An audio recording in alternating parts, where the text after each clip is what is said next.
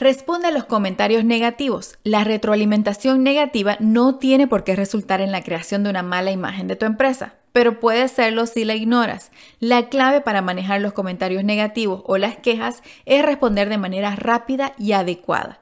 Cada problema del servicio al cliente es único y debe manejarse en consecuencia, pero tomar medidas rápidas es fundamental para mantener una reputación de marca positiva.